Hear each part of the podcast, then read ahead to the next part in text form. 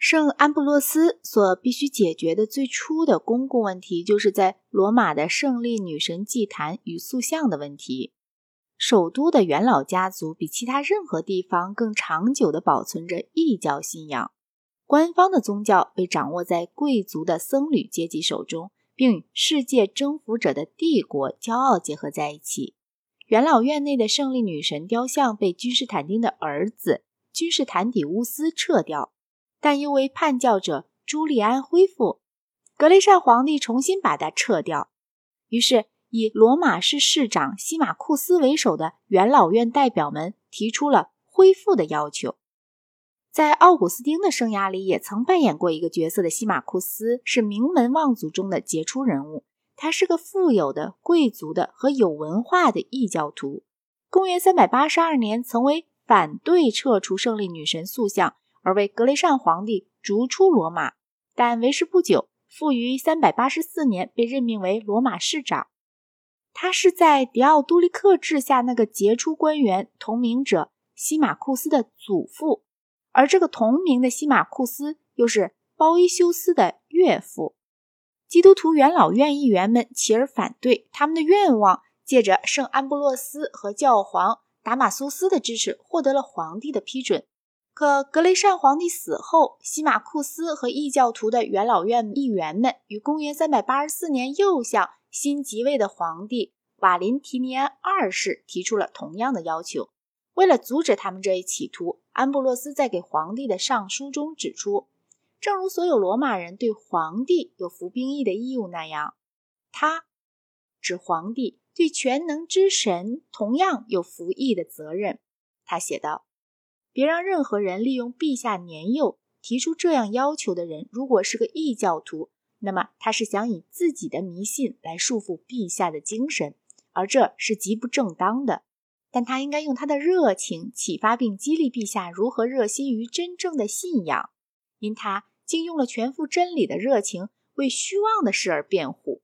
他又说，强制基督徒向偶像的祭坛宣誓是一种迫害。如系民事案件，可以把答辩权留给反对派。然而这是个宗教案件，因此本主教要求：倘陛下当真别有才可，我等主教对此绝不能长期忍受或置若罔闻。陛下固可走进教会中来，但那是陛下将找不到一个祭司，纵或找到一个，也必定是个反对陛下的。他于其次的一封书信中指出。教会的基金一向用于其他异教神庙从未支付的用场。教会的财产是用于维持平民生计的。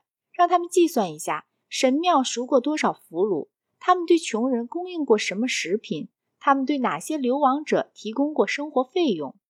这是个有说服力的论证，同时也是一个为基督徒的实践所充分证实了的论证。圣安布洛斯的论点取得了胜利。但以后偏袒异教徒的篡位者尤金尼乌斯却又恢复了该祭坛及其塑像，一直到公元394年，狄奥多修斯战胜尤金尼乌斯之后，这问题才按基督徒的意愿获得了最后解决。安布洛斯主教最初与皇室是很友好的，在人们唯恐马克西姆斯进犯意大利的时代。他曾做过被派往篡位者马克西姆斯外交使节团中的一员，但不久便发生了以下的一场严重的纠纷：阿里乌斯派的皇太后查士丁娜要求把米兰的一个教会让给阿里乌斯派，而安布洛斯拒绝了这项要求。群众支持安布洛斯，在巴西里卡里挤满了群众。阿里乌斯教派的哥特人队伍被派往该处，强行占据。但他们却与群众亲如手足。安布洛斯在给他姐妹的一封情绪激昂的信中说：“伯爵们和护民官们来了，他们强迫我赶快移交巴西里卡，并声称这是执行皇帝的职权，因为一切都在皇帝的权限范围之内。”我回答说：“如果皇帝要的是属于我的东西，例如我的地亩、金钱或诸如此类的私有物，虽然我所有的一切早已属于穷人。”但我绝不拒绝。然而，凡是属于上帝的，却不隶属于皇权之下。假如需要我的世袭财产，那么就请没收；如果要我的身体，我立刻就去。你们要把我投入雷县呢，还是把我处死呢？我都将欣然承受。我既不想借着群众来保护自己，也不想抱住祭坛哀求性命。我宁愿为祭坛丧掉生命。当我听说武装部队被派往巴西里卡进行强战的时候，我当真极为震撼，深恐民众在保卫巴西里卡时会引起一场屠杀，那就会为全城带来危害。我祈祷上帝别让我活着见到这样一座大城或整个意大利遭到毁灭。这种恐怖并非言过其实，因为哥特人军队很有逞凶蛮干起来的可能，正如二十年后他们在劫掠罗马时所干的那样。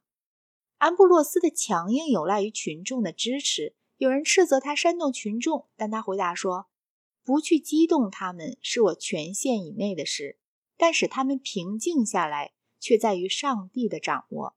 据安布洛斯说，因为市民中间没有一个阿利乌斯教派，所以阿利乌斯教派谁也不敢挺身而出。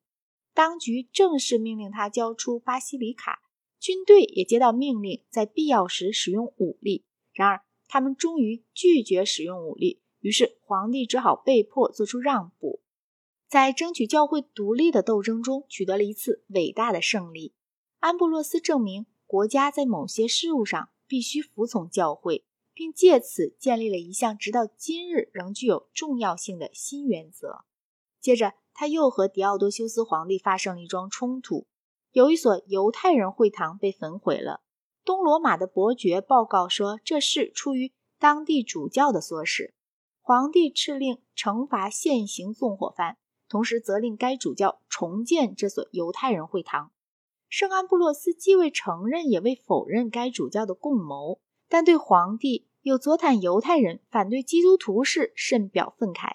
设若该主教违抗命令并坚持到底，那么他将要变为一个殉道者；假如他屈服，那么他将要变为一个叛教者。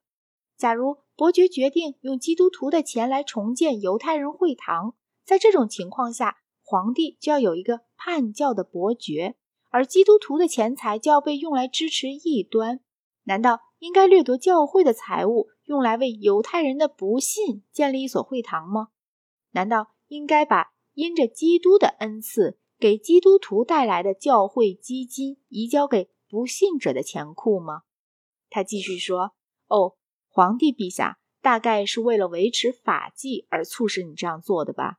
然而，在显示法纪。”与宗教的大义名分之间，究竟哪一项更为重要呢？审判是需要服从宗教的。哦，皇帝陛下，您没有听说过吗？当朱利安皇帝敕令重修耶路撒冷圣殿时，整理废墟的人们曾为烈火焚尽了吗？很明显，圣安布洛斯的见解认为，犹太人会堂的焚毁是不该受到任何处分的。这就是教会在获得了权力之后，立即开始煽动。反闪族主义的一个范例。皇帝和圣安布洛斯之间下一次冲突给后者带来了更大的威望。公元三百九十年，当狄奥多修斯皇帝在米兰的时候，帖萨罗尼迦地方的暴徒杀害了当地的驻军的指挥官。狄奥多修斯得讯后，气愤得无以复加，下令进行了一次骇人听闻的报复。当群众被集聚在竞赛场时，军队突然袭击他们。毫无差别的屠杀了至少七千人。圣安布洛斯事先曾设法禁止皇帝这样做，但却毫无成效。于是他给皇帝写了一封义正言辞的信。这是一封涉及纯粹道德问题，丝毫未曾涉及神学或教会权力问题的信件。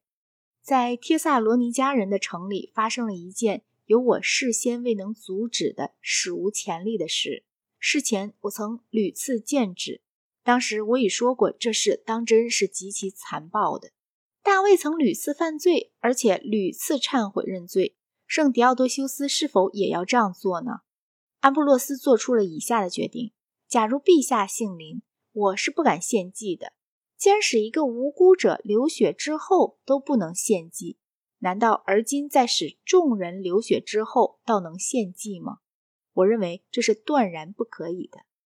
皇帝忏悔了。在米兰教堂里脱下紫袍，当众举行了忏悔式。自从那时起，一直到公元三百九十五年狄奥多修斯逝世为止，他和安布洛斯间从未再发生过任何摩擦。